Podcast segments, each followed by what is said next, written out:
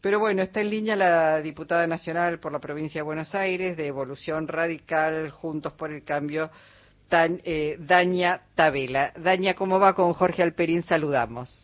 Hola, ¿qué tal Luisa? ¿Qué tal Jorge? ¿Cómo están? Muy buenas tardes. Bien, muy bien. Eh, ¿Pudo descansar, diputada? Se acostaron temprano.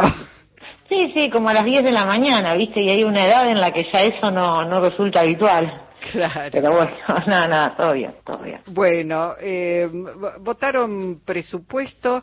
Eh, yo tenía eh, particular interés en, conversar, eh, Daña, este, porque hace unos días eh, habíamos hablado y mencionabas la necesidad de empezar a cobrar este, el impuesto a las ganancias a, a los jueces. Y esto ayer no votaste a, a favor.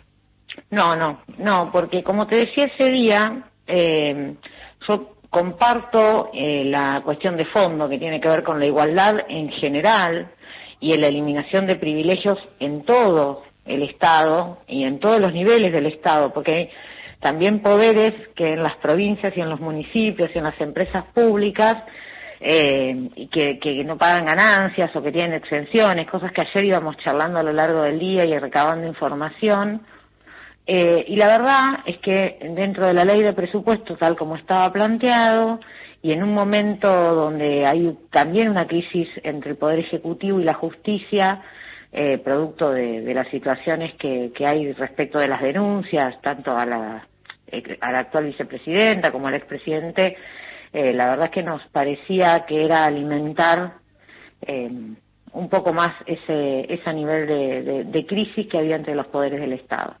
Así que lo que sí propusimos, que lo, puso, lo propuso el diputado de, mi bancada, el, contador Jacobiti, eh, fue justamente que trabajemos en una ley que incorpore todos los poderes, que incorpore todos los niveles y que revise todas estas cuestiones, incluida también las empresas públicas, incluida también eh, los organismos descentralizados, incluidas las provincias, incluidas las municipalidades y reforme el impuesto de las ganancias de manera tal de acabar con todo este tipo de exenciones que están fuera de lugar, fuera de época y fuera de contexto social, ¿no? Es decir, Tania, que ustedes votaron en contra eh, por la coyuntura.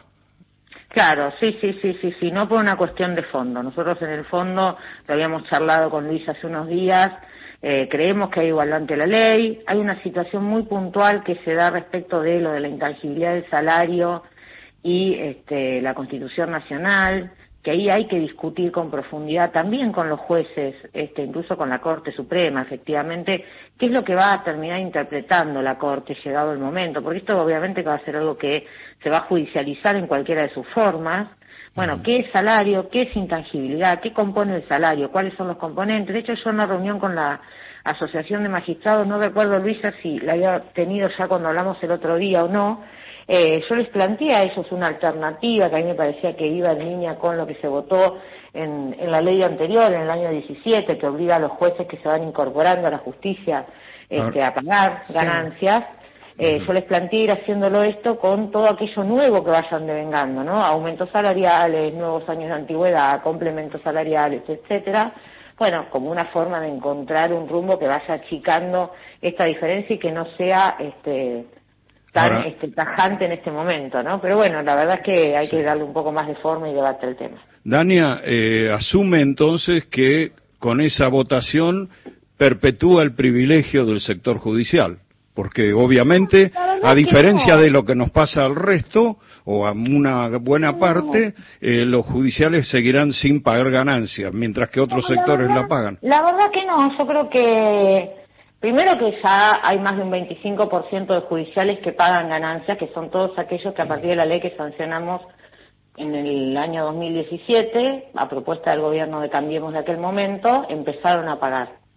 Eh, los demás tienen una norma constitucional y si uno mira las experiencias internacionales, por ejemplo la de Estados Unidos, que tuvo esta situación y lo solucionó, también lo hizo de esta forma, para no generar un conflicto en la, a nivel constitucional y jurídico en el país. Hay una delgada línea entre lo que uno puede hacer y lo que hace eh, y cuando uno juega para la tribuna. Y esta era un poco la discusión que teníamos incluso con eh, diputados y diputadas del Frente de Todos respecto de, bueno, cómo jugar en este momento en, esta situación. La verdad que no siento esa cuestión de, perpetuar privilegios porque efectivamente creo que esto es algo que viene de la Constitución, que se ha ido corrigiendo, que se va corrigiendo este, en la medida en que se va avanzando con determinadas normativas y por supuesto dejamos abierto el debate para poder seguir conversando y ser parte de la solución y no del problema, que es este, eh, algo muy importante que la política argentina tiene que volver a retomar. ¿no? Esta necesidad de darle certezas a la gente, este, siendo parte de la solución y no del problema. La verdad que si uno mira a veces algunas sesiones de diputados, la de ayer es un ejemplo, pero hubo otras peores en el poco tiempo que llevo yo en el Congreso, eh, a veces pareciera que somos más parte del problema que de la solución. Ahora, eh, si hay un 25% del sector judicial que paga igual, hay un 75% que no.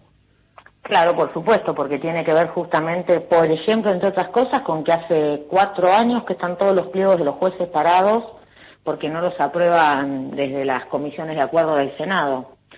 Eh, entonces hay un montón de subrogancias, hay un montón de lugares vacantes. Vos sabés que si hablas con con los judiciales, no con los jueces, sino con, la gente que trabaja en los juzgados, que ese también fue otro problema que planteó la izquierda con esta norma, en la cual también hay que discutir con profundidad si esto afecta o no a los trabajadores del Poder Judicial. La verdad que en el proyecto original que estaba presentado sí, hubo dos propuestas de modificaciones en el sentido contrario, una por parte de un diputado de Río Negro, otro por parte de la diputada, de una diputada de la izquierda, no quiero decir el nombre porque no recuerdo cuál de las dos fue, eh, incluso una diputada del Frente de Todos, que representa justamente a gremios judiciales, eh, y la verdad es que no se logró tampoco esa modificación, que quizás son esas cosas en las que hay que, cuando un proyecto de ley tiene demasiadas voces que le encuentran este, defectos, es importante darnos un tiempito más para discutirlo.